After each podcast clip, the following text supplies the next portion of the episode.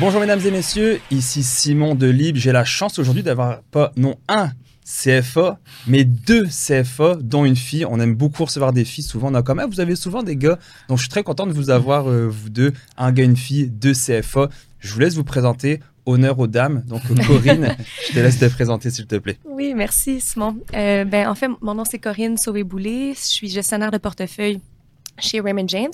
Euh, je collègue avec Marc-André. Euh, moi, j'ai fait mon bac en finance au HEC et ça fait cinq ans que je travaille euh, dans le milieu de la finance. J'ai fait mon CFA en finissant l'université et je suis en train de terminer mon parcours aussi pour être planificatrice financière. D'accord. ouais. Ah, merci, merci de ta présence, Corinne, et le célèbre Marc-André. merci beaucoup, Simon, d'avoir invité. Donc, moi, Marc-André Turcot, je travaille maintenant chez Raymond James depuis cinq ans. J'ai commencé ma carrière dans les années 2000 dans la fameuse bulle technologique. Mhm. Donc, j'ai commencé au niveau du courtage à escompte. Dans ce temps-là, les transactions en ligne n'étaient pas encore très développées. Donc, les gens appelaient, euh, pouvaient attendre une heure au téléphone pour passer une simple transaction. Ensuite de ça, euh, toujours dans une grande institution financière, j'étais planificateur financier à travers, en donnant des, des, conseils à, des clients de plusieurs succursales de certaines régions du Québec. Puis ensuite de ça, je suis devenu courtier plein exercice. Ensuite, gestionnaire de portefeuille. Puis j'ai quitté la grande institution financière pour une firme indépendante par la suite, mais toujours à titre de gestionnaire de portefeuille. C'est parfait. Donc on va en apprendre beaucoup aujourd'hui. Vous avez pris des notes. Moi aussi, je vais, ouvrir mon ordi ou est-ce que je vais essayer de pas mettre trop dans le champ euh, parce qu'il y a beaucoup de choses à dire. On a, on a, je mhm. pense, un bon épisode qu'on a préparé pour vous, euh, guys, chers auditeurs. Vous allez en apprendre beaucoup. Donc, euh, je vais vous laisser partir. Ça se peut que je vous coupe parce que je suis très bon pour faire ça en plus. Mais juste au cas où, on a souvent l'habitude de parler dans un jargon, que ce soit financier, immobilier, entrepreneuriat. Puis des fois, je suis comme, ah, on n'est pas sûr, peut on va peut-être préciser certaines choses.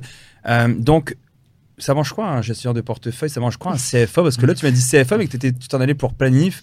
C'est quoi toutes ces différences-là? Donc, c'est sûr qu'au niveau des licences, euh, il y a plusieurs licences disponibles pour les gens qui conseillent, qui font du conseil en investissement.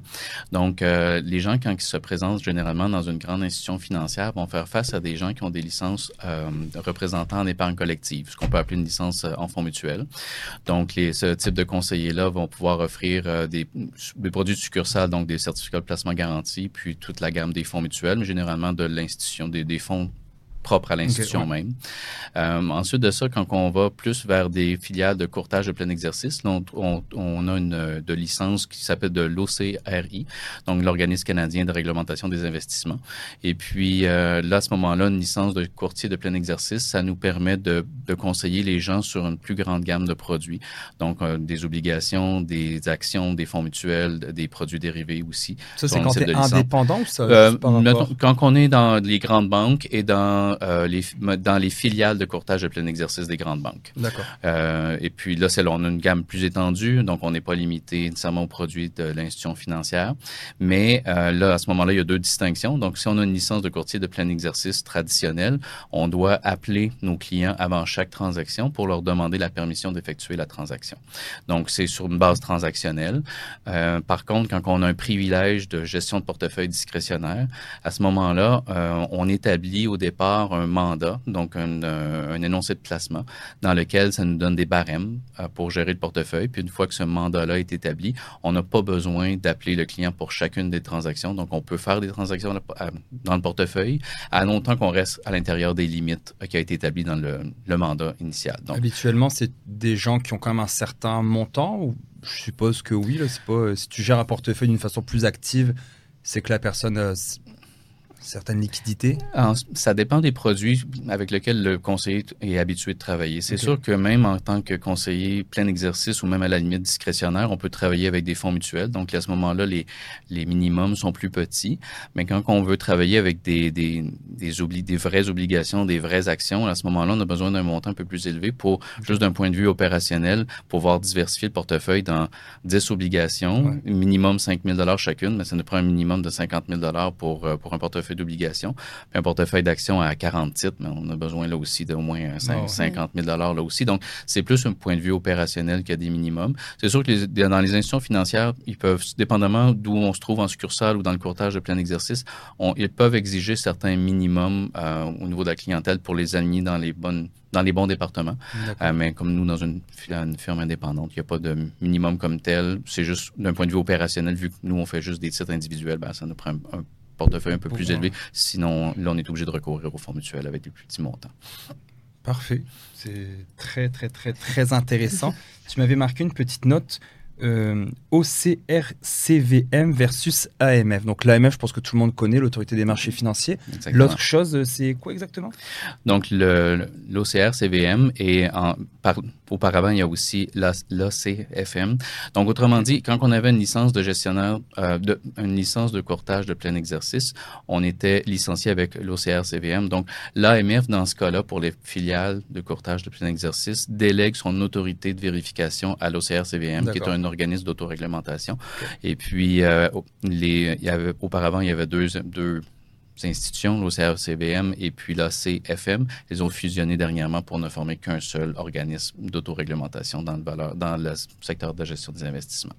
Alors que l'AMF, elle, quand on a une licence de gestionnaire de portefeuille euh, indépendant, donc nous, on est directement euh, inscrit auprès de l'AMF et vérifié par eux.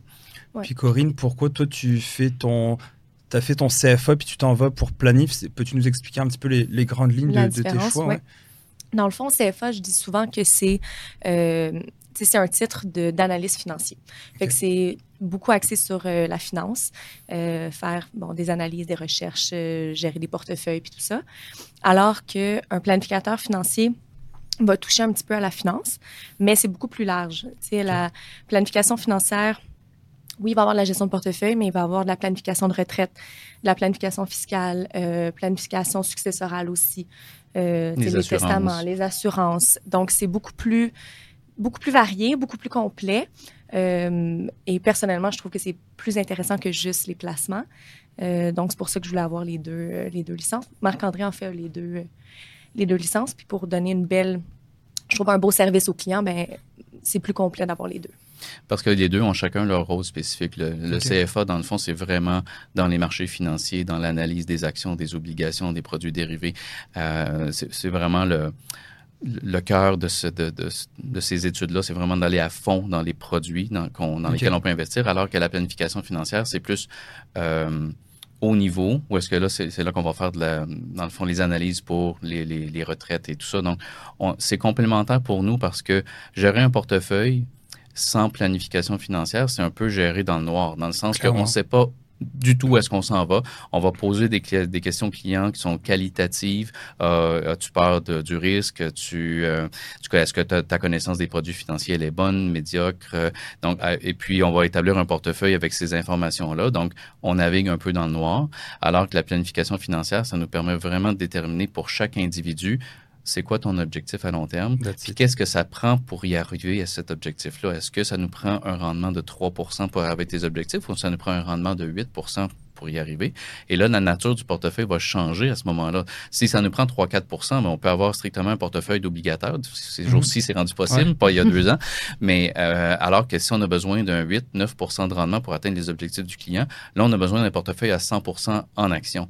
Et là, la question, c'est est-ce que la personne, le client, est capable d'endurer la volatilité que ça implique d'avoir un portefeuille 100% en action. Parce qu'on le sait, 2000, 2008, il y a eu des baisses de 50%. Et puis, il faut être capable de rester investi en tout temps, même suite à la baisse de 50 pour pouvoir euh, réaliser le rendement de 8-9 à long terme. Donc, faut, faut pas bouger parce que on, dit toujours que le petit investisseur a tort, donc il, achète trop tard puis il vend, il achète trop tard, vend trop tard. Donc, euh, c'est ça. Donc, le, plan, ça nous permet vraiment de, de confronter le client à ses objectifs versus les outils qu'on a besoin pour y arriver. Et si ça fonctionne pas entre le rendement puis euh, le, qu'on a besoin et, et, la tolérance à la volatilité, mais là, on retourne au plan, puis on se dit, bon, qu'est-ce que tu veux couper? Est-ce que tu veux prendre ta retraite plus tard? Est-ce que tu veux économiser plus? Est-ce que tu veux, euh, dans le fond... Euh, on peut jouer avec le risque on peut jouer avec le, aussi. Puis tout ça pour arriver à un équilibre où est-ce que, OK, là, on n'a plus besoin de 8. Tu as dit, bon, je veux prendre ma retraite plus tard avec moins d'argent. Je suis pas capable d'économiser plus, mais je vais la prendre plus tard avec moins d'argent. Euh, donc là, on n'est plus besoin de 8 on a besoin de 5 et là, on peut bâtir un portefeuille plus équilibré qui va être plus en lien avec la tolérance de la personne. J'aime vraiment ce que vous dites parce qu'on ne me l'a jamais dit à date. Puis nous, c'est un petit peu ce qu'on enseigne, ce qu'on enseigne via Lib. Euh, justement, tu veux te monter un portefeuille, ben, c'est quoi tes objectifs? Mm Tu veux souvent... prendre ta retraite à 65 ans ou 45 Exactement. ans Parce que quand les gens nous, nous, nous, nous appellent, par exemple, on fait beaucoup de démocratisation, on a eu beaucoup de monde qui pensait qu'on était contre les conseillers, contre les planifs, ce qui n'a jamais été le cas. Au contraire, je pense qu'on est bien pour travailler en équipe. Je pense que les gens ont besoin d'avoir un petit peu plus d'explications sur certaines choses. Euh, et ça fait du bien. Mais à un certain moment donné, déjà, de une, l'investissement autonome n'est pas pour tout le monde. Non. Puis de deux, la planification financière, c'est super important euh, pour, euh, pour tout. Tu sais, je veux dire, tu peux pas dire, oh, moi, je veux le plus de rendement possible. Mais quand tu vas avoir une chute, de, une correction, tu sais, les corrections, ils disent que mhm. depuis 1900, les corrections arrivent aux 18 mois, je pense, mhm. donc une chute mhm. de 10%. Tu vas faire quoi? Tu vas vendre toutes tes actions? Mm, Exactement. Puis souvent, c'est plus important d'avoir un plan financier que le choix des placements euh, eux-mêmes. Le, le, plan financier peut éviter beaucoup d'erreurs coûteuses. Euh, fait que, oui, entre euh, un produit, un fonds mutuel X ou des actions individuelles, c'est important, mais le plan financier et les décisions financières euh, choisies sont beaucoup plus importantes à long terme puis peuvent avoir des conséquences beaucoup plus lourdes hmm. que placement A versus placement B. On n'en a pas, on n'était pas sur notre liste, mais j'ai une question par rapport. Bah, Est-ce qu'il y en a des fois qui vous appellent, comme admettons les derniers mois qu'on a vécu qui ont été un peu plus difficiles, mm-hmm. on va dire la dernière année, est-ce qu'il y a des clients qui vous appellent, qui vous disent, OK, guys, le, faites de quoi je suis plus capable ou qu'est-ce qui se passe sur les marchés ou est-ce que vous avez, vous donnez une certaine éducation financière à votre, client Dès le départ, en fait. C'est euh, dès le départ, la, première fois qu'on rencontre un client, c'est une des questions, c'est combien tu es prêt à perdre? Dans le fond, c'est à partir de ce moment-là. Puis, ironiquement, il y a une différence entre euh, sur un portefeuille de 100 000 mm. combien tu es prêt à perdre. Il y a une différence entre 20% et 20 000 20% c'est correct, mais 20 000 oh non, c'est bien trop. Ouais. c'est pour ça qu'il faut jouer, faut jouer avec tout ça, c'est avec l'expérience qu'on finit par l'apprendre, mais et ça, il faut aussi savoir que la tolérance change. Quand ça, les marchés vont bien, euh, les gens sont prêts à prendre plus de risques, mais quand les marchés vont moins bien, oh, tout d'un coup là, ils veulent plus prendre de risques. Fait qu'il faut évaluer aussi ce risque-là. À quel, c'est quoi la possibilité que mon client me dise euh, oui, je veux prendre du risque, mais, mais qui change d'idée en cours de route, puis que là, ça fonctionne plus à ce moment-là. Donc, on essaie. Que tu leur expliques justement le fait qu'il y a des corrections, des chutes? c'est pour ça. J'aime toujours euh, euh, utiliser des exemples extrêmes. Donc, on le sait, la bourse, ça peut perdre 50% dans une, dans une année. On l'a vu en 2000, on l'a vu en 2008. Donc, 50% c'est souvent le chiffre que j'utilise. Est-ce que vous êtes prêt sur un portefeuille de 100 000 de perdre 50 La prochaine fois qu'on se voit, à la prochaine révision l'année prochaine, je vous montre votre état de compte, puis il est rendu à 50 000 Comment vous réagissez? Théoriquement, tu as perdu 50 000 dollars dans le fond. C'est ça. Tant que c'est pas cristallisé, c'est pas une vraie perte, mais par contre, le, le client voit quand même le portefeuille qui est passé de 100 à 50, 100 000 à 50 000. Euh, fait en utilisant un, un, extrême, un exemple extrême, ben ça, ça frappe un petit peu plus l'imaginaire euh, pour le client. pour répondre à ta question, c'est puisqu'on travaille énormément sur ça dès le départ avec un client, quand on a des corrections, c'est que ça demeure tranquille. on n'a pas beaucoup d'appels parce que les gens ont été prévenus à l'avance que euh, dans les situations extrêmes, ton portefeuille va peut-être perdre 50 pour un portefeuille en action. Puis là, là aussi de dire aux gens, parce que la plupart pensent qu'en étant un gestionnaire de portefeuille, on voit tout venir d'avance. Mhm. Non. Je, je dis souvent aux gens que si je voyais tout venir d'avance, euh, je serais pas besoin d'être gestionnaire de portefeuille. je serais sur une plage en quelque part à gérer mon argent et être très riche. Tu peux m'inviter. Exactement. C'est sûr qu'on peut faire, on peut éviter des erreurs, on peut, euh, mais et on peut faire des prévisions à long terme. La bourse a toujours fait entre 9 et 10 sur le très long terme. Mhm. Mais l'année prochaine, je ne sais pas. Donc, les, on, le sait, les taux d'intérêt ont beaucoup augmenté depuis un an. En théorie, quand les taux d'intérêt montent, ça devrait faire baisser la valeur des actions en bourse. Et là, je regardais ce matin, aux États-Unis, le S&P 500 se transige au même niveau qu'au 16 mars 2022, où est-ce qu'on a commencé à monter les taux d'intérêt aux États-Unis. Donc, le marché américain a complètement ignoré la hausse de 5% des taux d'intérêt euh, depuis qu'on a commencé à les monter. Ouais. Si je peux expliquer un petit peu aussi pourquoi, dans le fond, la hausse des taux fait en sorte que c'est peut-être pas clair pour tout le monde. Euh, ben, il y a plusieurs raisons. Un exemple euh, bon, assez évident, c'est que si les compagnies, euh, les entreprises en bourse, souvent, ils ont de la dette pour faire des projets. Donc, si les taux d'intérêt augmentent, le coût de la dette augmente. Donc, c'est c'est moins profitable, ils ont moins de profit. Donc, ça, ça peut faire diminuer le, le prix des actions en bourse. Euh, une autre raison aussi, c'est que pour un investisseur, on a souvent le choix entre bon, aller en bourse ou des, euh, acheter des produits de revenus fixes plus sécuritaires qui, eux, versent des taux d'intérêt. Donc, si les taux d'intérêt augmentent, les produits sécuritaires sont plus attrayants. Mm-hmm. Donc, souvent, quand il y a une hausse de taux d'intérêt, ben, il y a certains investisseurs qui vont enlever de l'argent à risque pour aller dans des produits sécuritaires plus attrayants. Comme les obligations, par exemple. Exactement, les obligations. exactement. maintenant, une obligation d'un an est autour de 5% de rendement. C'est énorme. On en a vu, on en a fait pour même certains clients où est-ce qu'il y a deux ans, les taux des obligations étaient à 0,25, 0,50% puis on était, avec la planification financière, on voulait générer du 5, donc on était obligé de d'amener les clients à prendre plus d'actions pour obtenir le fameux 5 Et là, avec les taux qui ont monté, on, est, on, a euh, revisité certains euh, de nos portefeuilles puis certains, et on leur, on leur a proposé, bon, que la planification financière, selon ce qu'on avait compté, on avait besoin de 5, on est capable d'avoir 5 en obligation. Est-ce que tu veux transformer ton portefeuille d'actions en obligation? Parce que tu vas atteindre tes objectifs de toute façon. Et il y a certains clients ont dit oui. Donc, ce phénomène-là, on devrait le voir globalement aussi, où est-ce que quand les taux d'intérêt montent, ben, ça attire les gens qui ont été forcés de prendre des risques pour atteindre leurs objectifs, mais maintenant peuvent vendre leurs actions et retourner en obligation. Donc, ça, ça fait baisser la demande des actions. Parce que là, à date, admettons, depuis euh, 2022, donc octobre 2022, on est rendu qu'on a pris 24 points quelques pourcents sur le S&P 500, ce qui est énorme, alors que les taux d'intérêt ne font juste. Je veux pas tout casser là ce que tu as prévu. Non, J'arrête de parler. non, non, non. Je sais que vous nous avez préparé quelque chose de super bon que j'avais hâte de voir, donc je vais vous laisser faire une présentation. si à la maison vous voulez prendre des notes, etc., je pense que ça va être super bon. Sinon, réécoutez le podcast plusieurs fois parce que je pense qu'on a beaucoup de, de, choses à apprendre de vous deux. Donc je vous laisse, comme je vous dis, je vais vous couper, c'est évident. Oui, oui, oui. Mais c'est un euh, échange. Je, vous je vous écoute. Dans le fond, moi, je fais beaucoup de recherches au niveau macroéconomique. J'adore ça. C'est quelque chose que les gens euh, des fois, portent pas beaucoup attention, mais on a eu un point d'inflexion au niveau économique avec la COVID, dans le sens que euh, depuis, si on regarde simplement les taux d'intérêt, on a vu que depuis 1982, hein, je suis assez vieux pour me souvenir que quand j'allais devant une succursale bancaire, je voyais des taux de CPG à 12 euh, ça, Les taux ont monté, dans le fond, à 15% sur les, les, taux de rendement 10 ans en 1981 pour descendre jusqu'à 0,5% en 2021. Donc, on a eu toute une chute des taux d'intérêt. Et là, ben, on voit, et il y a toute une génération qui n'a jamais connu de hausse de taux d'intérêt. Mmh, c'est vrai. C'est, donc, donc c'est pas un risque. ça n'a jamais été un risque pour eux. Où est-ce qu'on est actuellement Ça n'a jamais été aussi haut que depuis 2001. Mmh. Donc, dis-toi que les, les, les, jeunes qui commencent à acheter leur première maison, mettons début vingtaine, n'ont jamais vécu ça. Jamais connu ça. Puis à chaque renouvellement d'hypothèque, ben, c'était plus bas. Puis euh, ça, ça on épargnait dans le fond sur euh, le, taux d'intérêt et ainsi de suite. Donc on a eu un point d'inflexion. Mais pourquoi dans le fond les taux d'intérêt ont monté? Ça, ça peut être une question. Euh, on a vu le taux d'inflation qui a fortement augmenté. Mais ça venait d'où, ça? C'est en fait, durant la COVID, ce qui s'est passé, c'est que les gouvernements ont intervenu massivement pour aider la population. Donc, les gouvernements ont dépensé des milliards de dollars, euh, ce qui a fait en sorte qu'au Canada, le déficit du gouvernement canadien a monté à 328 milliards en 2021. Euh, on est toujours en déficit en ce moment, mais à 90 milliards, mais toujours en déficit. Ça, la dette, je ne suis, suis, pas un très grand connaisseur en économie, mais que ce soit la dette de la France, moi ça fait depuis que je suis petit que j'entends parler de la dette de la France vu que je suis né en France, mais on les paiera jamais ces dettes-là. C'est là qu'on s'en vient.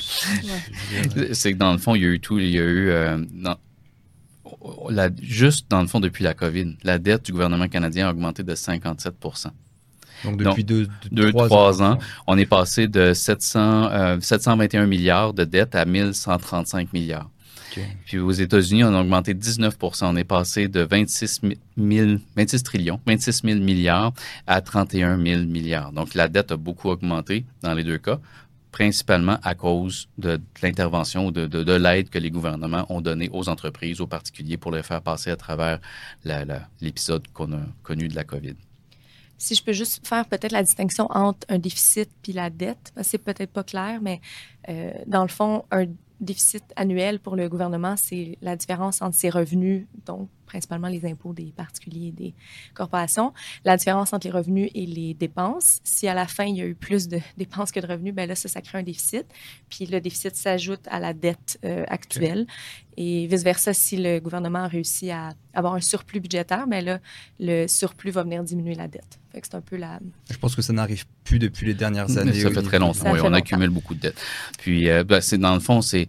Euh, on élit des gouvernements avec des promesses. Donc, dans le fond, c'est mhm. toujours, ça sera jamais populaire au niveau d'un gouvernement de dire on va couper les dépenses. Donc, ça, va, ça serait dur de se faire réélire. Donc, c'est la nature même du système fait en sorte qu'on on a tendance à vouloir. On, euh, passera pas trop de temps là-dessus, mais parce que je, pense qu'on a un bon programme. Et moi, c'est des choses qui me pas qui m'agacent, mais tu sais que j'aimerais creuser un petit peu plus justement. C'est intéressant. Parce que pour nous, en tant que citoyens, on a mhm. reçu, euh, euh, on a reçu Mathieu Davio là, il y a deux, trois semaines, qui est un, homme politique qui était pour le Parti conservateur fédéral, puis que là, il est conseiller municipal. C'est ce qu'il nous disait. Il parlait des promesses qu'on va élire les gens. En mhm. disant, moi, il m'a déjà dit off-air, donc euh, pas en ondes, mais il m'a déjà dit, tu sais, tu fais deux trois belles promesses puis les gens vont t'élire puis si tu les respectes pas tu les respectes pas c'est pas c'est pas c'est la nature de la bête. Mm. mais je me dis tu sais nous en tant que citoyens nos, nos enfants nos petits enfants un jour si on en a ce genre de, de, de, de choses là je me dis on va s'en sortir comment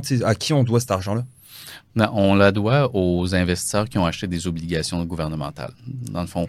Et ça, ça peut être des gens comme toi, comme, comme Corinne, comme moi, euh, les fonds de pension qui achètent des obligations gouvernementales.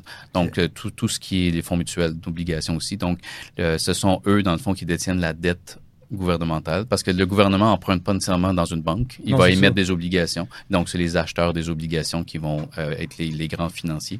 Fait dans le fond, le, on parle de, déficit et tout ça. Donc, ce qui fait, mais pour que ça, il y ait un équilibre, c'est qu'en bout de ligne, euh, il y a personne qui, on a imprimé de l'argent pour éponger ces mhm. déficits-là. Donc, les banques centrales ont imprimé de l'argent.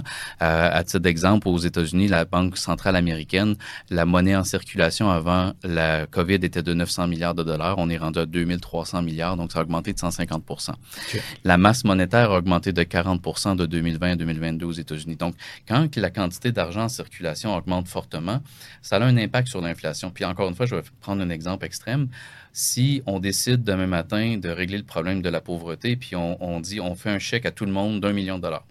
Comme ça, on envoie, on imprime, puis on se dit, on, équitablement, on envoie un million de dollars à tout le monde, mais on change rien du reste le nombre de maisons dans les c'est le même donc les gens avec un million de dollars ce qu'ils font c'est qu'ils vont se dépêcher justement tous ceux qui voulaient acheter une maison vont aller les acheter parce qu'ils ont un million de dollars de plus. Donc plus il y a de l'argent en circulation pour un même nombre de biens dans l'économie ben ça fait que rapidement les prix augmentent et puis finalement ben on n'a on pas solutionné le problème comme tel. Donc vraiment quand on imprime de l'argent ça a un impact. Donc on diminue son pouvoir d'achat mais quand on le fait rapidement durant comme la, durant la Covid puis on a augmenté de 40% en deux ans ben c'est là que, qui fait en sorte que le l'inflation a monté à 9, aux États-Unis, puis a monté à 8 au Canada. Donc là, on est en rebaisse. Donc, on est retombé de 9 à 4 aux États-Unis, puis de 8 à 3,4 au Canada.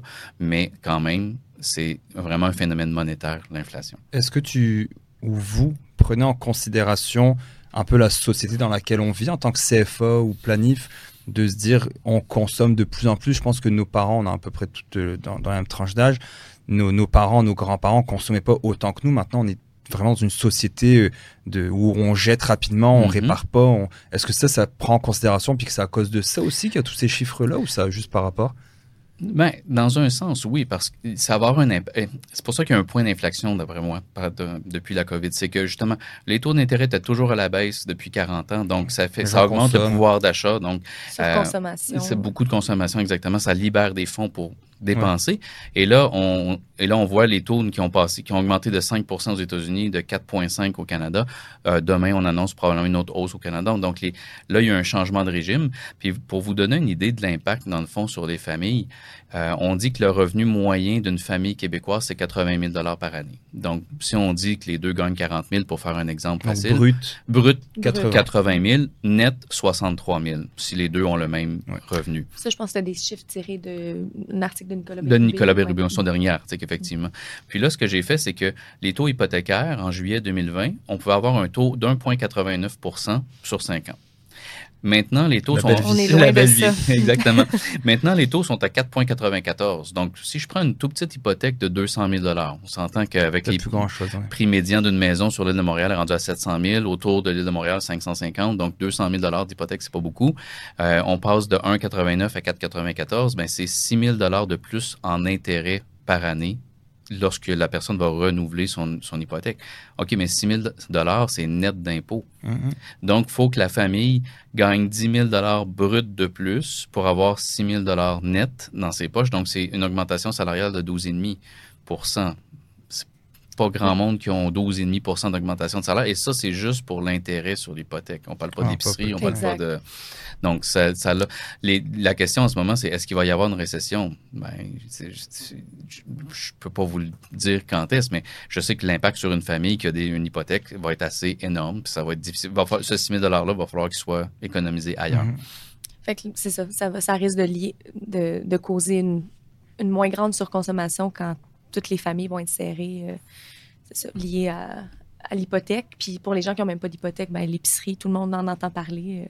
Oh ouais, c'est un petit peu comme on, fait des webinaires de temps en temps. D'ailleurs, ce serait bien qu'un jour vous participiez à un de nos webinaires. Je pense que ça pourrait être très intéressant. On rassemble tout le temps à peu près 500 personnes qui viennent.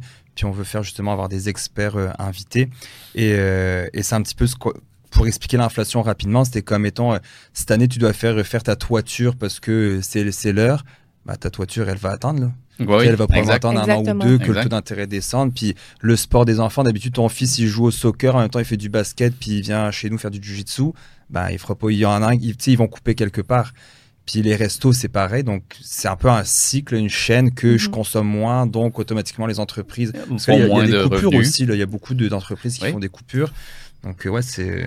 Donc, c'est un cercle, c'est ça exactement. Les familles consomment moins. On dit que l'économie, c'est 70 des dépenses de consommation qui est mhm. l'économie. Donc, des hausses de taux d'intérêt ont un impact sur les consommations, sur la consommation, donc un impact sur les ventes des entreprises mhm. et leurs profits. Donc, ça, oui, ça a un impact sur, sur tout. Puis même euh, au niveau gouvernemental, quand ça commence à être plus difficile, ben, il, y a plus des gens, il y a plus de gens qui ont besoin d'aide, de prestations. Donc, les dépenses gouvernementales augmentent. Qui augmente le déficit, augmente la dette, c'est Puis, un, un, truc que, que je trouve intéressant, c'est l'impact des taux d'intérêt sur les finances publiques aussi. Donc, euh, bien des gens euh, discréditent la dette comme étant pas importante. Puis on en a parlé un petit peu tantôt. Et mm-hmm. à un moment donné, cette dette-là, il faut, en tenir compte. Mais le gouvernement, c'est un peu comme une famille. Depuis 40 ans, on voit les taux d'intérêt diminuer. Donc, pour le, les frais d'intérêt sur la dette gouvernementale, ben, ont diminué eux autres, et ce qui a permis de créer d'autres programmes et d'autres dépenses. Un peu à, à l'instar d'une famille, c'est la même chose. Donc, ce que moi, je me suis amusé à faire, c'est surtout, c'est plus facile pour moi au niveau du gouvernement américain, c'est d'aller voir toute sa structure. Parce que autant un gouvernement qu'une famille, ce qu'on a, c'est des, termes. Les gens qui ont une hypothèque de 5 ans, malgré qu'on a augmenté les taux d'intérêt depuis un an et quelques mois, ça bouge pas. Ça bouge pas. Et même les taux, les hypothèques à taux variable, souvent les paiements sont fixes. Comme moi. exactement. Donc c'est la, portion capital et intérêt qui mhm. change. Donc là, tu vois ton. Moi, j'ai renouvelé. En, j'ai vu que j'ai acheté une maison là en octobre on a, on a pris à taux variable à 4,80 quelque chose. Je suis rendu à 7,4, je pense. Mais là, moi, portion, je, tu, sais, tu vois les mois qui te restent sur TD, tu peux voir X nombre d'années de, d'années que tu vas payer. Puis là, c'était plus 25 ans, c'était genre 37 ans. J'étais comme, oh my God. Donc, euh, mais bon, ouais. Et puis là, il arrive un point, puis ça, c'est quelque chose que je ne savais pas, c'est que quand la partie, la partie intérêt devient 100 du paiement, là, il y a réajustement du paiement immédiat et non pas au renouvellement de l'hypothèque. Donc, ils nous ont euh, écrit pour nous dire, vu qu'on a une jeune hypothèque qu'on vient d'acheter, euh, ils nous ont dit, bah, écoutez, ça se peut que dans les prochains mois, on vous contacte pour faire soit un paiement forfaitaire ou soit d'augmenter les, les, paiements. Nous, ce qu'on a fait, j'ai mis de l'argent sur mon hypothèque mhm. en plus parce que je pouvais me le permettre. Mais je, me dis, tu sais, là, on parle d'économie, macroéconomie, c'est parfait, c'est super. Mais quand tu penses à l'émotion, on va en parler après. Tu m'as dit que tu avais des, petites choses sur l'émotion. L'investisseur qui fait des placements, tu disais tantôt, qui ça va bien, il va faire des placements, il est plus à risque, puis c'est comme, ah ouais, let's go quand ça arrive ça, puis qu'ils se dit, OK, my God, ma job est un peu plus à risque parce que je travaille dans un secteur euh, euh, justement où est-ce qu'ils font des coupures, ou j'ai pas d'augmentation cette année, je vis à côté sur ma marge de crédit, sur ma, code sur ma, ma, carte de crédit, j'ai refinancé ma maison, donc j'ai une, ligne de crédit sur mon hypothèque. Et à un moment donné, ça ne peut que exploser, tu sais. C'est ça, exactement. Et il y a un délai. Dans le fond, le point, c'est que puisque euh, on a des 70% des gens ont des hypothèques à taux euh, fixe. Donc et le gouvernement c'est la même chose, c'est des obligations. Donc quand il émet une obligation pour 5 ans, ben, son taux est fixe pour 5 mhm. ans lui aussi. Donc entre le moment où euh, les taux d'intérêt augmentent et l'impact complet sur l'économie, on peut aller jusqu'à 3 4 5 ans là, dépendamment de la, de la, structure. Donc le, les banques centrales ont augmenté très rapidement les taux d'intérêt et on, commence à peine à voir les impacts parce que les, hypothèques se renouvellent tranquillement, les obligations du, gouvernement se renouvellent tranquillement. Puis c'est un peu là que, au niveau des finances publiques, ce que j'ai fait, c'est que malheureusement, puis là, j'ai les données plus américaines, quand les taux d'intérêt étaient à 0 il y a deux ans, les gouvernements n'ont pas pris cette opportunité-là pour allonger leurs obligations. Leur, euh, ils ont quand même émis de la dette à court terme. Donc, aux États-Unis, le gouvernement va être obligé de renouveler la moitié de ses obligations dans les deux prochaines années. Et avec un taux, et avec un taux beaucoup, plus élevé, qu'aujourd'hui. Donc, dans les, les, euh, les, analyses que je fais, c'est de voir la dépense d'intérêt.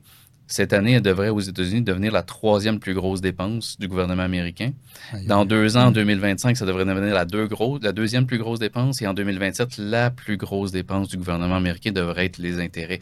Les lumières vont s'allumer à un moment donné, là, comme, comme, quoi la, la, la dette est, un, est problématique. Je pense euh, qu'en France, c'est la cinquième plus grosses dépenses, euh, c'est la dette. Il y a l'armée, la santé, etc.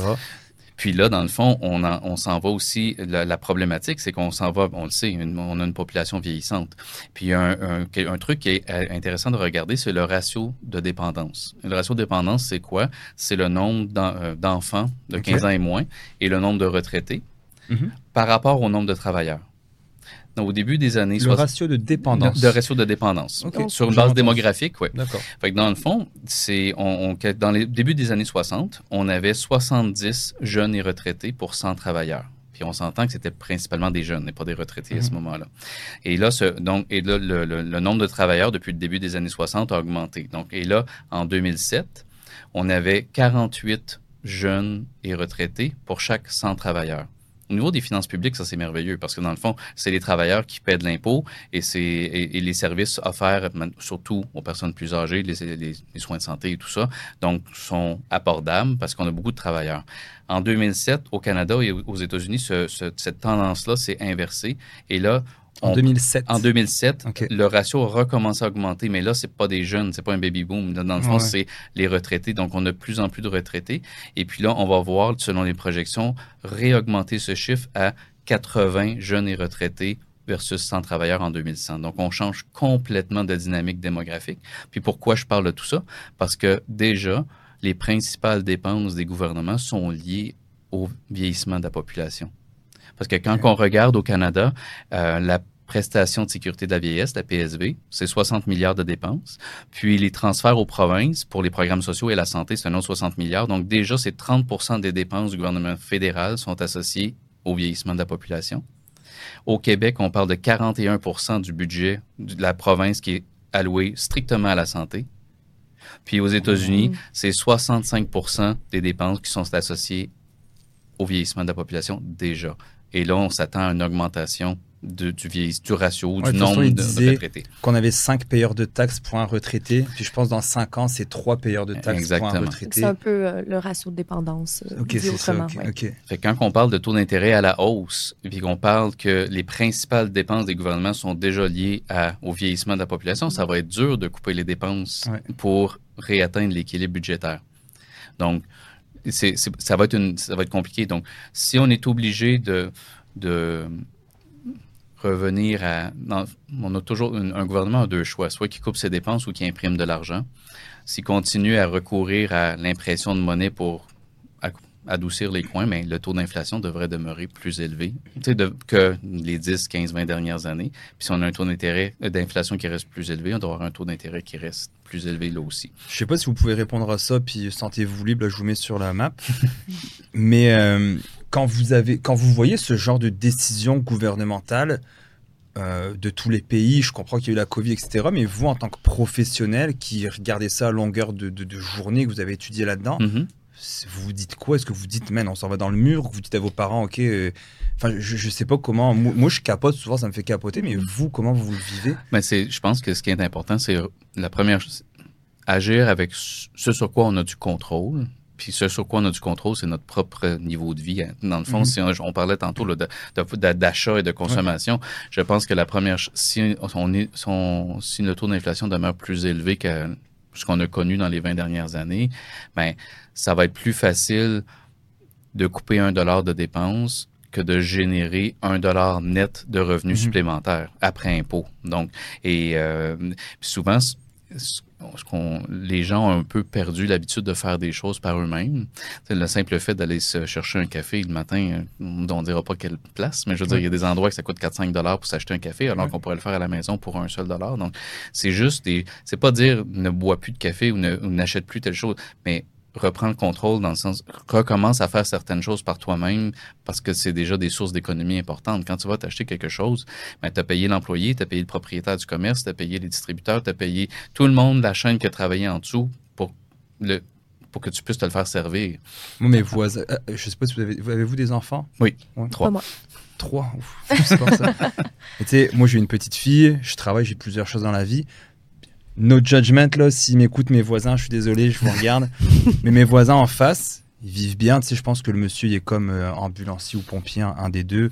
La fille, je sais pas, mais ils se font, ils se font livrer du WeCook à chaque semaine. Mhm. Chaque semaine. Puis je, la fois passée, je me disais, ah, tu sais, pour les vacances, je vais m'en faire livrer sais, avec ma conjointe. J'étais quand même, pourquoi pas? Mais je regardais les prix, ça coûte comme.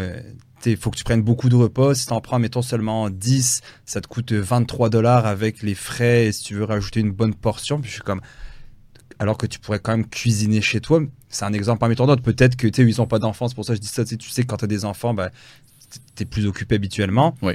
Mais je me dis, les, les habitudes de consommation, tu parles du café, je parle de, de WeCook ou on veut Cook It ou peu importe, euh, Hello Fresh, mais c'est tout des habitudes comme ça qu'on a tellement pris l'habitude de, de ne plus le faire, c'est comme tout cuit dans le bec un peu. Là. Et on paye pour ça, par Et on exemple. paye pour ça. Tu sais, tu ça. vas au IGA maintenant ou au métro, peu importe, ils te prennent le, le- le fromage au cas, ils te le coupent déjà eux-mêmes en Mm. morceaux, puis Ils ils te le mettent dans, double du prix. ils te le mettent dans une, un genre de plat en plastique, emballé encore par du Ouais. plastique, c'est comme ça. Exactement. C'est un, un parallèle quand même avec l'environnement aussi, souvent. Ouais. là. Tout ce qui est plus rapide et plus cher, puis aussi plus de plastique, plus... euh, Puis je m'amusais, à- je donnais des cours à l'université de Sherbrooke, puis euh, je m'amusais toujours à confronter les étudiants parce qu'on parlait d'étudiants en finance. Puis euh, Mhm. le simple fait, on parle de café, là, puis dans ce temps-là, euh, je disais si à, à partir de 15 ans, tu prends un café par jour dans un restaurant, euh, peu importe la marque, de 15 à 65 ans tous les jours, puis au lieu d'aller l'acheter, tu le fais par toi-même, puis tu économises 2 dollars par jour, puis tu l'investis en bourse, ce 2 dollars là. Ouais. Ben, ça te donnait un montant final de 487 000 dollars pour ton café. Ensuite de ça, si tu faisais ta sandwich à la maison, au lieu d'aller l'acheter dans une chaîne Ouais. de restauration rapide, puis tu économisais 3,50 euh, en le faisant toi-même, de, mais là, de 20 à 65 ans, parce que à 15 ans, maman te fait encore ta sandwich. Euh, là, c'est 600 000 dollars. Aïe, aïe. Puis là, l'autre chose, puis qu'on une auto de base versus une auto avec un, un logo. Mais tu vas économiser, disons, 400 dollars par mois en prenant une auto de base. Mais là, si tu investis ça Je de, veux pas l'entendre, je suis coupable. de 25 à 65 Ça ans, reste des choix, c'est là, ça. c'est 1,2 million. Ouais. Quand on pense qu'au Québec, les gens économisent en moyenne, ont économisé en moyenne 100 000 dollars dans leur REER et leur CELI dans la cinquantaine, rendu à la cinquantaine. Vas-y, refais ça? Donc, euh, ce que j'ai lu, Ouais. c'est que les gens dans la cinquantaine, entre 55 et 64 ans, Ouais. ont accumulé en moyenne 80 000 dans leur REER puis 20 000 dans leur CELI. Fait que 100 000. Je devrais dire médiane plus que moyenne. Ouais. Mais c'est 100 000 Fait que- Ah ouais. Puis l'autre exemple que je donne Mais ils souvent, vont faire comment ces gens-là à la retraite? Ben, c'est ça, parce que dans le fond, là, on, on parlait tantôt de qu'est-ce qu'on fait, mais je reviens à la planification financière pour prendre le contrôle. C'est sans tomber dans le budget, parce que tout le monde en parle du budget, puis, mais il y a peu de gens qui savent exactement Combien ils ont besoin Combien- ouais. En fait, ils savent combien ils gagnent, mais ils savent pas vraiment combien ils dépensent. Puis quand on fait nos, nos- nos questionnaires de planification, quand on veut faire une planification financière, on a tout un questionnaire. Puis euh, l'élément que les gens ont le plus de misère à nous répondre, c'est leur coût de vie. Puis souvent, ils nous lancent un chiffre. Des fois, c'est drôle parce qu'on a un, un couple, par exemple, puis euh, un des deux membres du couple va dire un chiffre, puis l'autre personne va dire un autre chiffre. Puis des fois, on fait faire le, on fait faire l'exercice. euh, Vraiment précis. détaillé. Puis des fois, ça peut être du keto double. C'est vraiment, les Ah, gens n'ont aucune idée. Là. Ouais. Fait que- Puis des fois, on le voit, juste avec euh, savoir, mettons, quel revenu brut les gens font. On sait avec le revenu brut combien de revenus nets qu'ils font. Mhm. Admettons, euh, ils font 100 000 dollars brut, ils en font euh, 70 net, exemple. Puis euh, là, ils nous disent, ah, on dépense je sais, 50 000 par année. Mais ils ont à peu près aucune épargne. Ouais, il est où, Il est où le 20 000? là? de Les où? plus. Exactement. Fait qu'on sait que c'est pas 50 000, on sait que ça tourne probablement autour de 70. Fait que juste à l'œil, on peut, tu sais, le, le budget, c'est, tu sais, on peut faire ça très, de façon très euh, laborieuse et longue, mais à la limite, on sait, on prend notre euh, talon de paye, notre revenu Mhm. net, on, on regarde à la fin de l'année, au 31 décembre, combien de revenus net on a fait, puis on regarde la- notre dette au début de l'année versus la fin de l'année, puis on a une bonne idée de, de notre coût de vie en 3-4 minutes. Là. Je veux dire, c'est, Ouais. fait que c'est- mais ça, c'est important de, parce que les gens sous-estiment toujours leur coût de vie. Puis souvent, c'est, ils savent que les, les paiements par mois sont temps, mais ils oublient tout ce qui est annuel. Tu sais, les, Ouais. les vacances, on les oublie, euh, les, les, les primes d'assurance vie une fois par année. Il y a toujours des dépenses, des imprévus qui- qu'on oublie, puis finalement, ça fait gonfler la facture beaucoup. solide. Nous, on avait fait l'exemple il y a quelques années avec ma conjointe où on avait dit, euh, puis c'est dernièrement, bon, en fait, dimanche, j'ai tourné une formation sur sortir de l'endettement parce qu'on se faisait beaucoup demander, donc un peu des concepts de base, comment donc, euh, tu sais, la consolidation de dette, euh, les- la, la stratégie boule de neige, la stratégie des taux d'intérêt, le transfert de solde, etc. Bref, mais dans le budget, je dis, fais, nous, on a un fichier Excel, un template qu'on envoie aux gens, puis faites-le en, en conjoint-conjointe, Mhm. Mhm. sous forme de jeu. Tu sais, c'est ce que Ouais. vous aviez dit, puis Ouais. je trouve ça intéressant. Ouais. Ok, on prend le épicerie, catégorie épicerie, on met tous les, les trois derniers mois, on les, on les met, on fait une moyenne. Puis j'avais fait avec ma blonde. Ah, d'après toi, on a dépensé combien à l'épicerie? Je sais pas, euh, 500 dollars. C'était le double. Exact. Effectivement. Parce qu'on oublie, ah, le vendredi soir, on va se- aller chercher un petit dessert. Moi, quand je vais à l'épicerie, j'oublie ça. le- tu sais, tu vas à l'épicerie quand t'as faim. Pire des idées. C'est ça. Puis là, ça devient, euh, je on va en reparler plus tard des motifs, mais tu sais, dépenser de l'argent, c'est émotif dans le sens Mhm. que on veut pas. C'est rare les gens qui vont vraiment prendre euh, prendre la décision de réduire leur leur, leur style de vie. Ouais. Vraiment rare, parce que les gens veulent pas perdre. La- L'aversion à la perte est le plus grand euh, obstacle ou le plus grand ennemi de l'être humain. On veut pas perdre, on veut pas perdre notre style de vie, puis on veut pas couper.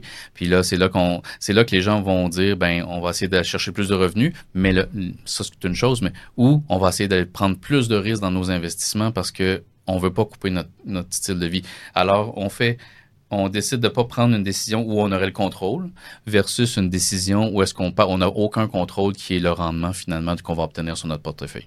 Ça fait que les gens préfèrent, euh, pré- ont le contrôle sur leurs dépenses, donc pourraient décider de couper leurs dépenses facilement, mais préfèrent s'en remettre à quelque chose qu'ils n'ont pas le contrôle, donc d'augmenter le rendement dans leur portefeuille, donc d'augmenter le risque pour espérer faire plus de rendement, mais là, on n'a pas de contrôle du tout. Puis aussi, ce qui arrive, c'est que, surtout dans le contexte d'inflation en ce moment, puis tout ça, les gens repoussent l'épargne. C'est la dernière chose que les gens veulent faire. Surtout, je trouve qu'au Québec, les gens, leur premier objectif, c'est de payer leur maison le plus rapidement Mhm. possible, puis ensuite épargner. C'est sûr que maintenant, quand les taux d'intérêt sont rendus à du 5 c'est peut-être une bonne chose, mais quand les taux d'intérêt étaient sur une hypothèque à 1,89, euh, on pouvait espérer faire plus de rendement oui. sur euh, un portefeuille d'actions à long terme que sur l'hypothèque. Donc, c'était pas une bonne, nécessairement une bonne décision. Faut, faut regarder. Dans le fond, les, les entrepreneurs, c'est les gens qui accumulent de la richesse de plus. Mais qu'est-ce qu'ils font les entrepreneurs? Ils empruntent d'argent à un taux X, puis ils réinvestissent dans leur entreprise à un taux plus élevé, puis c'est comme ça qu'ils font des sous. Mais c'est comme si les gens avaient peur de la dette, puis ils veulent s'en débarrasser au plus vite.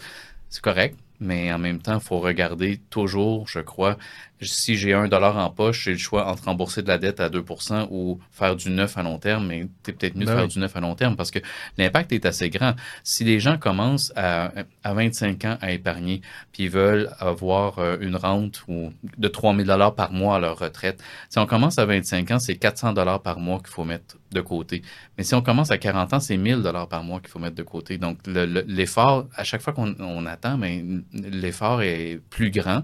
Et puis là, il y a aussi une, euh, une étude qui dit que on joue toujours à quitte au double. Les gens, s'ils se sentent en retard, au lieu de se contenter de ce qu'ils ont, mais ils vont prendre deux fois plus de Ouais. risques pour essayer d'atteindre leur style de vie puis de ne pas avoir à le couper plus tard. Donc, ils prennent plus de risques, ils n'ont pas le contrôle.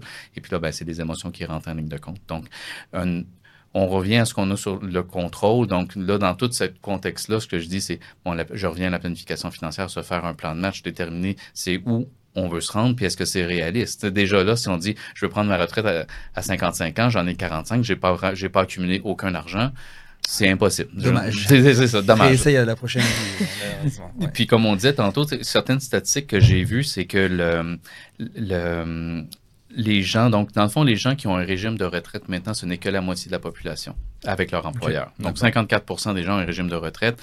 Et puis maintenant, les bons vieux régimes de retraite euh, à, prestation déterminée, comme on avait avant, ça n'existe plus. C'est souvent à cotisation déterminée, donc le risque revient, le, risque de manquer de fonds revient sur la personne et non pas sur l'entreprise. Mais les gens accumulent juste, comment dire, 100 000 en moyenne, en haut. Ah, ça, je suis choqué par contre. C'est juste ça. Donc, qu'est-ce qu'on a? Mettons quelqu'un qui n'a pas épargné. Là. La maison. Mais la maison, c'est un centre de dépenses. Ça ne rapporte rien. Non, mais dans le sens, tu la vends pour t'en aller dans un appartement qui... Et là, on vient à une aversion aux pertes que les gens... La maison, c'est très émotif, puis on veut pas la vendre. La plupart des gens tiennent... Comme là, le coût des maisons euh, hypothécaires, ça va augmenter. Les gens vont couper sur plein de choses pour garder la maison parce que c'est très émotif en général. C'est sûr qu'il y en a qui vont le faire. Mais si on n'a pas épargné, parce que des fois, ça nous est arrivé quelquefois que les gens nous appellent, des personnes âgées, puis ils disent Je suis, j'ai seulement les prestations du gouvernement, qu'est-ce que je peux faire? Dans le fond, la prestation du fédéral en ce moment à 65 ans, c'est 8 000 par année, 8 300. Pas beaucoup. La moyenne de par, année? par année. Ça, dans le fond, tout Canadien a droit à ça. Toute, toute personne qui a resté 40, ans, au Canada, a droit à la prestation de la sécurité de la vieillesse. Puis, on parle de 8 383 Ça, pour quelqu'un qui a un, haut revenu, elle, commence à être coupée à un certain montant. Fait que, c'est quelqu'un qui fait 200 000 par année à la retraite, peu importe, ne touchera pas à ça. D'accord. Euh, puis au Québec, c'est la régie des rentes. Le maximum que quelqu'un peut toucher à 65 ans, c'est 15 679. Mais ça, c'est quelqu'un qui a cotisé au maximum toute sa vie. En moyenne, la régie des rentes paie 9 100 de prestations aux Québécois qui ont 65 ans. en moyenne, le Québec paye 9 000, puis le fédéral 8 000. Et voilà, donc on a 17 moins de 20 000. Euh, moins de 20 000. Là, c'est sûr qu'à Libre d'impôt, dans le fond, après, en dessous de 15 000. Oui, en dessous de 15 000, il n'y a pas beaucoup d'impôts. c'est imposable, mais à ces niveaux-là, ils n'auront pas beaucoup d'impôts à payer. Mais là, on parlait tantôt que le revenu net moyen des gens, c'est soit d'une famille, c'est 62 000. Donc, deux fois 17 000, on parle de 35 000 Donc, il y a un 30 000 de manque à gagner par année.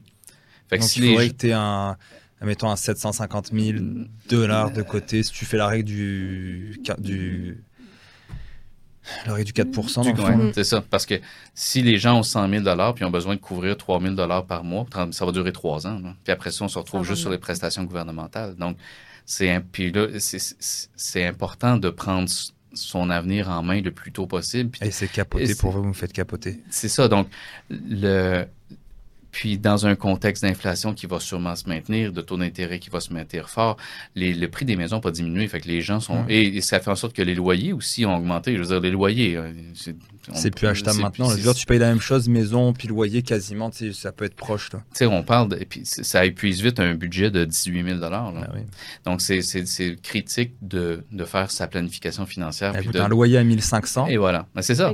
C'est ça. Donc, on paye. C'est ça. Donc, et plus on attend, oui, on peut avoir le supplément de revenu garanti qui, si on est vraiment pauvre, en, si tu as moins de 21 000 tu peux avoir du supplément de revenu garanti, mais on va vivre sur 20 000 c'est ça qui nous attend. je ne sais pas si tu as l'information, les prestations du gouvernement sont-elles liées à l'inflation? Ça augmente à chaque année. Ils sont indexés. Mais dans le sens que c'est rien de rien de majeur quand même. C'est pour ça qu'on dit que les personnes âgées vivent quand même sous le seuil de la pauvreté. Oui, bien souvent. C'est ça. Donc, euh, et on peut rien faire. Juste mentionner aussi la pension de sécurité, sécurité de la vieillesse, c'est canadien, puis tu as habité pendant 40 ans au Canada. Euh, mais la RRQ, c'est la régie des rentes. Il faut y avoir contribué, il faut avoir travaillé. Oui, il faut avoir travaillé, c'est ça. Donc, c'est pour ça que tu disais que la moyenne est quand même plus faible que le maximum qu'on peut avoir. Mais il y a des gens. Euh... 9000 en moyenne, t'as dit? 9100, qui est la moyenne actuelle que la Régie des rentes paie à une personne de 65 ans au Québec en ce moment. Donc, le maximum, quelqu'un qui aurait cotisé au complet aurait droit à 15 679. Mais en moyenne, les gens obtiennent 9108 parce qu'ils n'ont pas cotisé. Parce qu'il faut avoir un salaire d'environ 65 000 pour mhm. cotiser au, maximum. Donc, les gens n'ont pas 65 000 de salaire, donc ils n'ont pas nécessairement la rente maximale à la fin. Donc, il faut savoir aussi que la prestation de la vieillesse, mais s'il n'y a pas d'argent de côté pour ça, c'est les, comme on disait tantôt, c'est les travailleurs qui paient pour les retraités, mais alors que la régie des rentes, eux, c'est la Caisse de dépôt et placement du Québec, dans le fond, qui gère l'argent des Québécois. Donc, euh, guys, chers auditeurs, si c'est pas fait, la majorité de nos auditeurs investissent, ont compris l'épargne, etc. Mais si vous avez des gens dans votre entourage, prenez les choses en main. Si vous avez des, des gens, parce que j'ai jamais eu, je savais que c'était à peu près 24 000 que le Québec fédéral versait, mais tu vois, j'avais pas l'info que les gens en moyenne 100 000 dollars entre 54 et entre oui. 55 et 64 ans. C'est 80 000 en REER puis 20 000 en CELI. Dites, dites, ça à, vos, à vos proches qui n'ont pas d'argent, c'est important. Là, qui, que les gens allument parce que ça va être quoi plus tard? Je sais qu'on remet toujours ça plus tard. Oui. Ah, toi, moi, t'inquiète pas, euh, ça va aller mieux plus tard. Moi, c'est ce qu'on me dit souvent. Ah, mais ça ira mieux plus tard. Plus tard, je vais être plus en shape. C'est ça. Je vais avoir euh, des meilleures habitudes de vie, puis je vais avoir plus d'argent. Mais je change aucune de mes habitudes, mais ça va aller mieux. Non, puis plus on attend, plus ça coûte cher. Exactement. Puis l'autre chose, c'est au, au, point de vue émotionnel, entre j'ai 100 dollars, j'ai le choix de dépenser ce 100 dollars-là sur quelque chose qui me tente en ce moment ou de l'investir la, la, récompense émotionnelle quand on achète quelque chose est immédiate. On, on, est heureux, on a acheté quelque chose, une gratification, alors que de l'investissement, c'est un résultat à long terme. Et pour ça, je fais souvent des parallèles entre la finance et la santé, dans le sens que on va, on cherche souvent des solutions miracles. Mm-hmm. Donc, en, en santé, on va, le médicament qui va nous faire perdre du poids, mais en investissement, malheureusement, ce que je vois souvent, c'est c'est quoi la prochaine affaire qui va doubler? Dans le fond, c'est quoi la. Là, on a eu la, les, les, vagues techno en 2000, on a eu toutes sortes de vagues. la, la, dernière, les, les, cryptos, les bitcoins. Là, la dernière, c'est l'intelligence artificielle mm-hmm. euh, qui est responsable, quand on disait tantôt que la bourse a monté de 24% mais c'est basé sur cinq compagnies environ. C'est très concentré. C'est très, très mm. concentré, la, la, performance de la bourse en ce moment sur ces compagnies-là exposées à l'intelligence artificielle. Mais on cherche la solution rapide pour euh, pallier à notre. Euh, retard, dans le fond, ou à notre, notre besoin. Puis, c'est là, je m'amuse souvent à demander aux gens qui veulent trouver la prochaine chose qui va doubler de valeur, euh, c'est quoi votre objectif de rendement, dans le fond? Quand vous cherchez ce genre de choses-là, est-ce que c'est d'augmenter euh, de, de 100 de rendement, 50? C'est quoi le... Le plus possible. C'est quoi qui... Oui, exactement. C'est qu'est-ce qui va... C'est quoi que vous voulez faire avec ça? Fait dans le fond, peu importe le chiffre qu'on dit, si on regarde, dans le fond, Warren Buffett, qui est probablement la personne la plus connue en, investissement qui est parti d'à peu près rien puis qui est devenu l'homme des, un, des, hommes les plus riches sur la planète. Je regardais tantôt, son rendement moyen sur les 50 dernières années, c'est 19,8% ce qui est énorme. Ça en a fait la personne la plus riche au mmh. monde. Mmh. Fait que quand vous avez un objectif de 50% de rendement ou de 100% de rendement, c'est que vous allez peut-être le faire une fois ou deux ou trois, mais si votre stratégie est pas réplicable, si vous pouvez pas la soutenir à long terme, c'est pas une stratégie, c'est de la chance. C'est de la chance, exact. C'est de la loterie. Ça revient à la même chose. C'est pour ça que l'investissement, c'est un marathon, c'est pas un sprint et c'est pas le fun. L'investissement, c'est pas excitant. C'est vraiment une mais discipline. Ça devient, je veux pas te contredire là-dessus, mais moi, je suis content, le jeudi, quand j'ai ma paye, c'est un automatique, je suis dans le lit, je prends mon téléphone, on se réveille, je regarde ma paye, 1200 dans mon compte conjoint, je rembourse ma carte de crédit, le reste, je le place.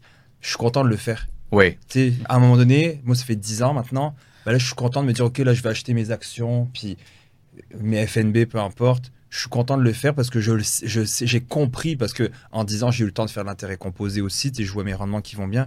Donc, je suis content de me dire, c'est nice. Quand je place pour ma fille dans le RE de ma fille, je suis mhm. comme elle le sait pas, on n'a aucune idée, elle comprend pas, mais elle va être contente plus je me dis, tu sais, je pense qu'elle a 18 ou 19 000, elle a 5 ans, elle dans le fond, elle a le max, je pouvais tu peux pas mettre plus. Bah, tu peux mettre plus, mais pour l'instant, je mets 2500 par année. Pour avoir la subvention. Puis, euh, je me dis, tu t'imagines le tremplin que je peux donner à, à, nos enfants? Mais sais-tu combien ça prend pour euh, qu'on ton enfant naît aujourd'hui et tu veux qu'il soit millionnaire à 65 ans? Puis je pense que... tu mets un 1000 dollars au début, c'est ça? Euh, ben, en termes de cotisation, ah, récurrente. cotisation, je sais pas. Ça doit pas être beaucoup. C'est 34 dollars par mois investi en bourse. 1 dollar par jour, grosso modo. Fait que pourquoi que les gens ont juste 100 000, dollars en moyenne, mais que si on commençait à investir un dollar par jour à la naissance d'un enfant en bourse, on s'entend, il y aurait un million de dollars à la fin, mais en moyenne, les gens ont 100 000. C'est là qui c'est pas, c'est pas inaccessible. Il y a un manque d'éducation. Je ne veux pas le bah dire de façon négative, mais à un moment, on ne donne pas l'information, on va dire ça comme ça, aux gens, que c'est c'est plus on, on, euh, on commence tôt, moins l'effort est lourd. Puis on parle d'une quand même de et les gens ont, de la misère à voir aussi l'impact exponentiel du rendement. C'est pas linéaire. Donc mm-hmm. dans le fond, c'est euh, ça. On dit c'est toujours le premier euh, le premier million de dollars qui est difficile à ramasser. Puis après ça, ça va vite. Mais c'est ça. Plus on commence tôt, plus c'est facile. Donc il y a ça. Puis le, le risque, les gens, surtout je trouve au Québec, la bourse, ça fait peur. C'est quelque. Mais à long terme, selon des analyses qu'on a faites, il n'y a jamais eu une période de 15 ans depuis 1870 qu'un investisseur a fait un rendement négatif sur 15 ans, puis là, on inclut la Grande Dépression, on inclut les deux guerres mondiales, on inclut tout, là. Fait qu'il n'y a jamais eu une période de 15 ans négative. Donc, c'est le long terme, il, est gagnant. Il est ah gagnant. C'est juste, c'est de la gestion, encore une fois, du court terme, puis de l'émotion et de l'aversion aux pertes qui crée la, la peur. Ça, c'est quelque chose qu'on dit souvent aux gens. Si c'est peut-être pas... Euh, d'avoir un plan financier complet, idéalement, oui, mais c'est du moins d'au moins séparer les objectifs court terme des objectifs long terme. Parce que ça ne sera pas les mêmes placements. ça serait une erreur, je pense, selon moi, de mettre de l'argent en bourse pour un objectif dans un an. Ah si c'est beaucoup trop volatile. Souvent, nous, le, le CELIA, puis il est sorti. Mm-hmm. Je vais m'acheter une maison dans un an, je place mon argent dans le SCP 500. Moi, je suis comme. Moi, je ferais pas ça personnellement. Après, je je suis pas conseiller financier, je suis pas planif, mais ma raison et mes connaissances me disent que non, tu es mieux d'être beaucoup moins risqué pour l'avoir tout de suite parce que quand tu vas acheter ta maison puis que les marchés vont être en chute de 50% si on prend l'extrême, bah tu, ça fait mal. Tu sais. Exactement. Exact. Puis aussi, ça l'aide avec euh, la tolérance de la, volatilité quand on sait que, bon, mais cet argent-là, c'est pour dans 20, 30, 40 ans.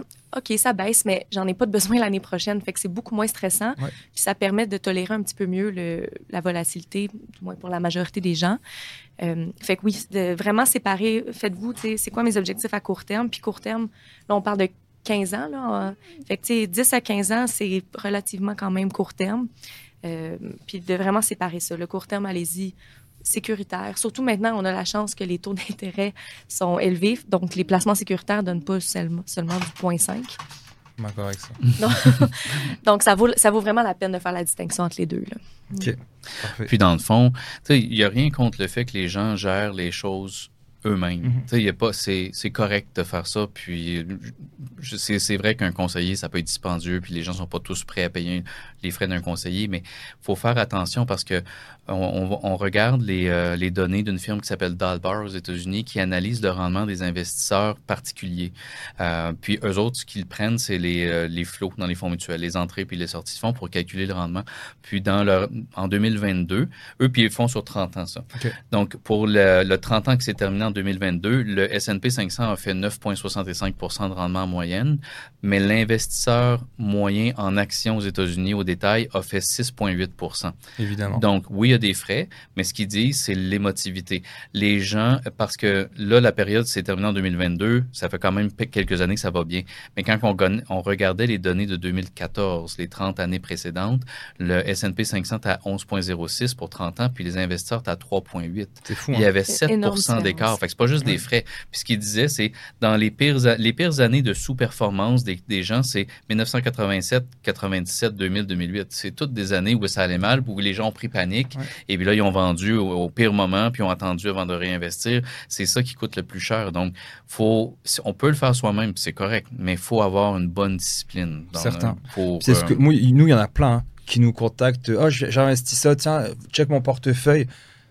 Euh, est-ce que tu as des connaissances? Tiens, mettons, tu vas leur dire, OK, mais euh, oui, mais l'indice de ceci, c'est quoi un indice? Je pense que tu n'es pas prêt à investir par toi-même en bourse.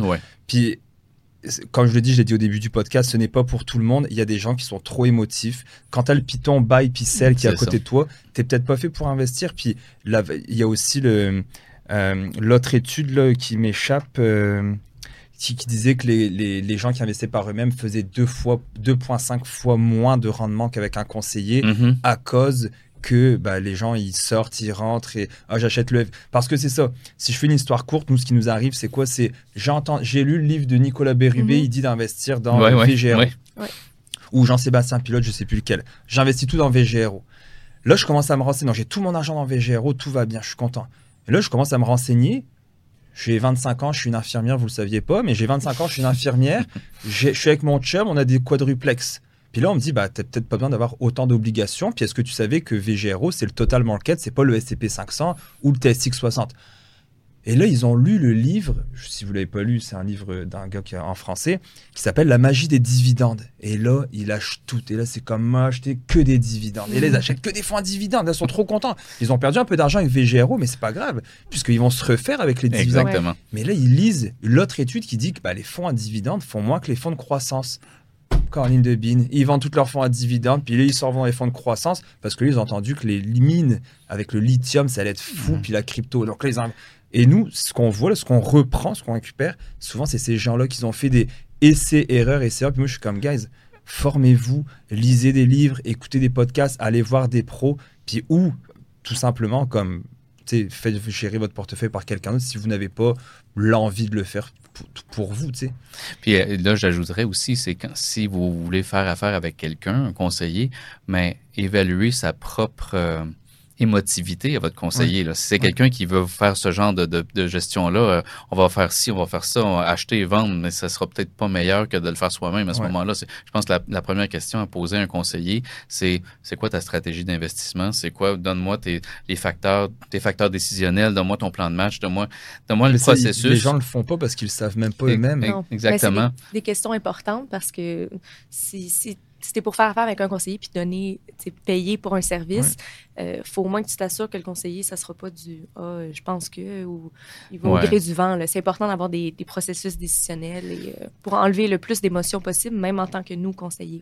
J'ai toujours dit aux clients ou aux gens à qui je parle d'investissement, si vous parlez à un conseiller puis qui utilise le mot je pense que, courez. Mm. Parce que je pense que c'est mon, mon, mon, gars de 18 ans, il pense quelque chose, ça vaut autant que le conseiller. Je, je pense que c'est quoi, je pense que. Puis souvent, les gens vont prendre leurs décisions basées sur leur rendement ou la performance parce que c'est un chiffre facile à évaluer, puis je le comprends. Mais je, pense que c'est plus important de poser des questions sur le processus que sur le rendement. Parce que des fois, il y a des, ben, des fois, il y a toujours des cycles dans les marchés boursiers, des cycles valeur, des cycles croissance. Fait que si on a un gestionnaire qui est valeur, ben, il va pas très bien performer pendant une phase croissance, mhm. puis c'est normal. Puis tu veux pas un conseiller non plus qui passe de valeur à croissance, de croissance à valeur, parce qu'il va faire au mauvais moment lui aussi. Donc, si toi, tu es plus confortable avec un style valeur parce que c'est des compagnies plus établies, avec des moins volatiles, mais ben, assure-toi que ton, ton conseiller, ton gestionnaire, ce soit un gestionnaire valeur, puis que les critères qui appliquent dans ses choix, ce soit des critères que toi, tu es d'accord, puis tu es confortable avec ces critères-là, dans le fond, avec son processus décisionnel. C'est comme ça que je pense qu'on évalue plus un conseiller que sa performance ou même un fonds mutuel. Parce que nous, ce serait facile de dire, euh, comme on l'a déjà fait avant, mille regrets, mais ah, euh, il y a eu des clips de nous qui disent ah, les conseillers battent pas l'indice. Il y a d'autres clips qu'on n'a pas coupés, mais qu'on aurait pu dire le but d'un conseiller n'est pas de battre l'indice de toute façon. Puis nous, on se fait approcher. Ah, regarde, mon conseiller, je suis à seulement 4% sur les dix dernières années. Ok, mais qu'est-ce que tu lui as dit à ton conseiller? Peut-être que c'est toi qui a mm-hmm. fait la mauvaise job en lui disant Moi, euh, c'est toi le pro, fais ce que tu veux. Mais à un moment donné, dis-lui, moi, je cherche ça, je, cherche telle croissance. Pierre-Yves Maxwin le dit très bien, c'est qu'on va magasiner notre auto pendant des mois et des mois, on va aller ah, faire des tests routiers, les voyages, je voyage pas, donc je peux pas te dire, mais l'auto, moi, je l'ai magasiné, là, tu sais, c'était comme, ok, let's go. Mais que notre conseil, c'est comme un ami de la famille, oh, tiens, euh, j'ai mon argent, tu veux ça dans quoi? Eh, regarde, m'en occupe pas, c'est toi qui t'en occupe. Puis c'est à nous, c'est nous les fautifs là-dedans, en partie. Exactement. Donc ça, euh, c'est ça. Je trouve que c'est un élément important de, au niveau du conseiller, c'est ça, de savoir son processus, puis euh, de baser sa décision là-dessus. Puis je dirais euh, toujours tu sais, si on venait comme faire attention au mode. Tu sais, le mhm. dividende, là. Je veux dire, ça a été une grosse mode, ça, dans les années 2000, seulement encore. Là, parce, que des, parce que le dividende, c'est tangible. C'est quelque chose que les gens reçoivent dans leur compte, puis ils mhm. peuvent voir. Bon, puis là, ils disent, ah, peu importe le, le mouvement du titre, moi, j'ai mon dividende, j'aime ça. Bon, ça, ça dépend.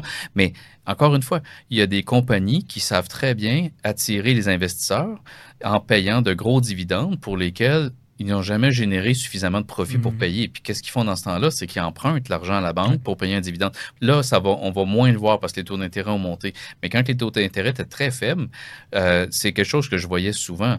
Des compagnies qui paient des 8, 9, 10% de dividendes ça attire les investisseurs, c'est bon pour le prix du titre parce que ça attire des gens, des acheteurs, ça. gonfle le prix, tout ça.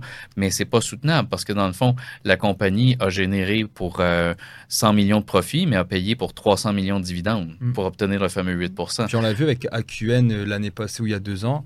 Je pense que le chiffre est probablement pas bon. Je pense que c'est 47% qu'ils ont diminué leurs dividendes du jour au lendemain. Et là, le prix du titre, parce que là, cette annonce, cette annonce-là se fait toujours après la fermeture des marchés, parce que c'est jamais pendant. Et là, le premier prix qu'on a là, à 9h30 quand ça ouvre, c'est un prix corrigé énormément. Donc, on, donc notre petit surplus de dividendes est disparu en dedans de, de, de, de nuit finalement.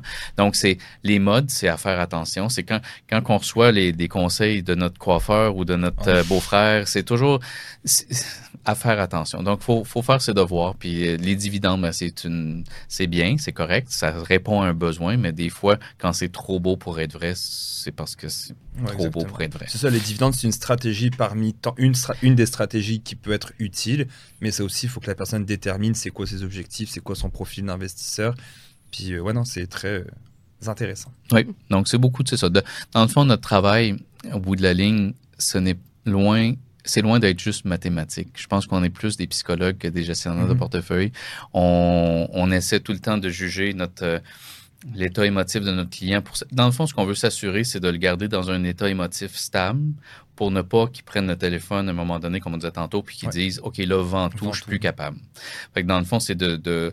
Puis au début, c'est ça. On, on, au début, début, ben, on apprend à les connaître. Des fois, on peut se tromper un peu, mais au fur et à mesure euh, qu'on connaît un client, puis que là, on sent qu'il veut prendre plus de risques qu'il devrait, mais notre rôle, c'est de le freiner, puis de, lui dire, regarde, tu t'en souviens-tu de la dernière fois, tu as perdu, tu mm-hmm. devenu très émotif, et ainsi de suite. Donc, je pense que le travail d'un conseiller, un bon travail, c'est bon, c'est d'avoir un bon processus discipliné, puis de l'autre côté, c'est de faire une bonne gestion émotionnelle de son client pour le garder très, le garder en confiance, le garder calme, parce qu'en état de panique, les arguments rationnels ne fonctionnent plus. Quand quand on a atteint ce niveau-là, ça, il est trop tard. Euh, on a, en fait, là, j'ai pas fait mon travail. Mhm. Si le client rentre dans une, phase émotive très, très intense parce que je l'ai mal évalué au départ, puis je l'ai mis trop à risque par rapport à ce que faut pas c'est pas parce que le client dit que oh, je suis capable d'endurer les risques que c'est vrai qu'il est capable. Faut, quand, ça arrive, quand ça arrive, c'est une autre histoire effectivement. Donc, euh. puis un bon outil pour faire ça, c'est vraiment le plan financier parce que des fois il y a des clients qui disent ah les marchés vont bien, je veux prendre un petit peu plus de risques.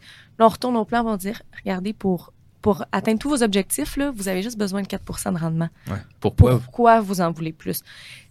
Vous en, en fait, c'est de leur dire vous n'en avez pas de besoin. Puis là, plus de risques égale plus de volatilité. Fait que je trouve que le, le plan financier est vraiment un bel outil pour calmer l'émotion des gens, euh, diminuer le stress, mais aussi euh, diminuer leur volonté peut-être des fois de prendre du risque pas nécessaire. Puis ça revient à la grosse question qu'on a souvent, j'en ai-tu assez? Est-ce que j'ai assez d'argent? Est-ce que je vais en manquer? Parce que là, ça, c'est une crainte. Là, dans le fond, de dire. Beaucoup. Parce que si on, commence à manquer d'argent à 75 ans, il est trop tard. Je veux dire, mm-hmm. la santé souvent décline, on peut pas retourner mm-hmm. travailler, tout ça. J'en ai-tu assez? La seule. Et, oh, là, et pour couper ce cours, les gens, ce qu'ils font, c'est OK, j'ai 45 ans, euh, les gens de mon âge en ont combien? Oui, c'est vrai. On, veut se comparer, mais encore une fois, est-ce qu'on est quelqu'un qui dépense beaucoup, quelqu'un qui mm-hmm. dépense pas beaucoup? Est-ce qu'on veut prendre notre retraite à 70 ans? Est-ce qu'on veut la prendre à 55? Donc, de se comparer à une moyenne, ça donne pas grand-chose. C'est vraiment par rapport à où est-ce qu'on où est-ce qu'on devrait être rendu par rapport à nos propres objectifs. ce qu'on fait quand on a un, plan, dans le fond, c'est qu'à chaque année, on sait combien qu'on devrait avoir, combien qu'on devrait avoir dans le CELI, combien qu'on devrait avoir dans le REER, puis on peut évaluer, oh, on est-tu au-dessus ou en dessous de notre objectif cette année? Si on est en dessous, est-ce qu'on apporte des correctifs tout de suite, on épargne plus, ou on se fait une moyenne de 5 ans, puis on attend que ça va se rattraper? Mais c'est, c'est ça. Fait je vais, je sais qu'on a parlé souvent, mais le plan ça instaure une discipline, ça rassure, ça calme les gens. Puis nous, ça nous permet de bâtir un portefeuille qui est aligné avec le rendement qu'on a de besoin. Puis encore une fois, puis si les gens, puis ce qui est intéressant, c'est que des fois, les, gens, on leur dit, tu besoin de juste de 4, pourquoi tu veux faire du 6, 7, 8? Je sais pas, mais j'en veux plus.